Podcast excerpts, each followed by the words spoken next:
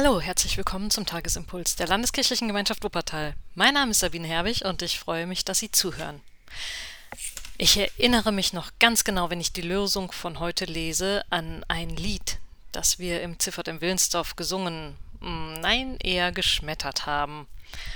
Don't build your house on a sandy land. Don't build it too near the shore. Ich weiß nicht, wer von Ihnen das kennt, aber ähm, ja, es geht um die heutige Losung in Lukas 6, den Vers 47. Und ich muss immer an dieses Lied denken, wenn ich diesen Bibelvers höre.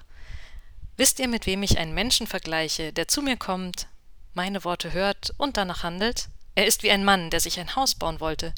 Zuerst hob er eine tiefe Baugrube aus, dann legte er die Fundamente seines Hauses auf felsigen Grund. Also, bau nicht dein Haus auf dem losen Sand, bau nicht zu nahe am Strand. So könnte man das Lied übersetzen. Es geht um das Fundament, um unser Lebensfundament. Meins wurde tatsächlich ganz maßgeblich äh, im CVM gelegt, in der Jugendarbeit. Und das eigentlich so ganz nebenher. Also, ehrlich gesagt, bin ich eins von diesen nervigen Jungscher-Kindern gewesen, die eigentlich nur zum Singen und Spaß haben in die Jungscher gekommen sind. Aber der Rest, die Andachten, der Umgang miteinander, die Gemeinschaft, das hat mich dann eben doch beeindruckt und das hat nachhaltig auf mich gewirkt.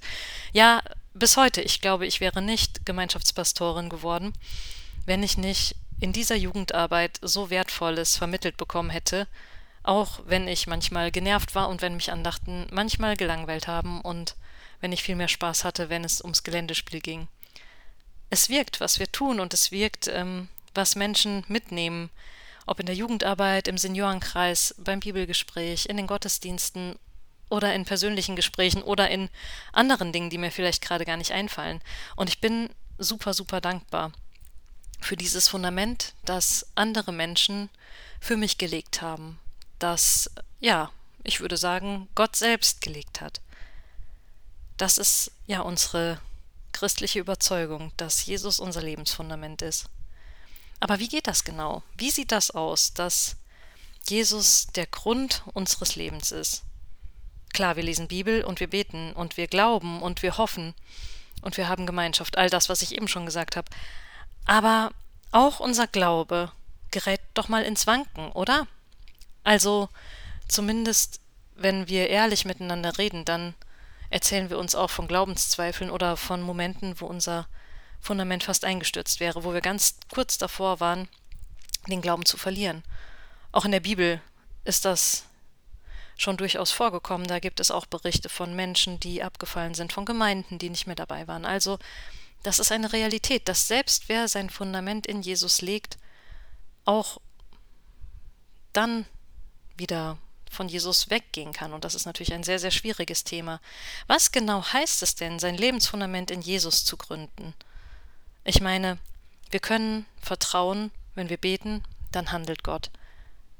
Aber haben wir nicht auch alle schon mal Gebetsenttäuschungen erlebt? Also ja, es gibt Gebetserhörungen in unserem Leben und für die bin ich so dankbar.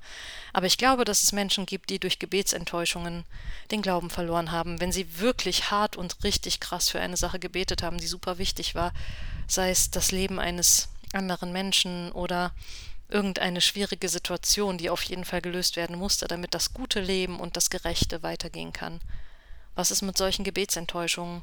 Die können uns ganz schön ins Wanken bringen.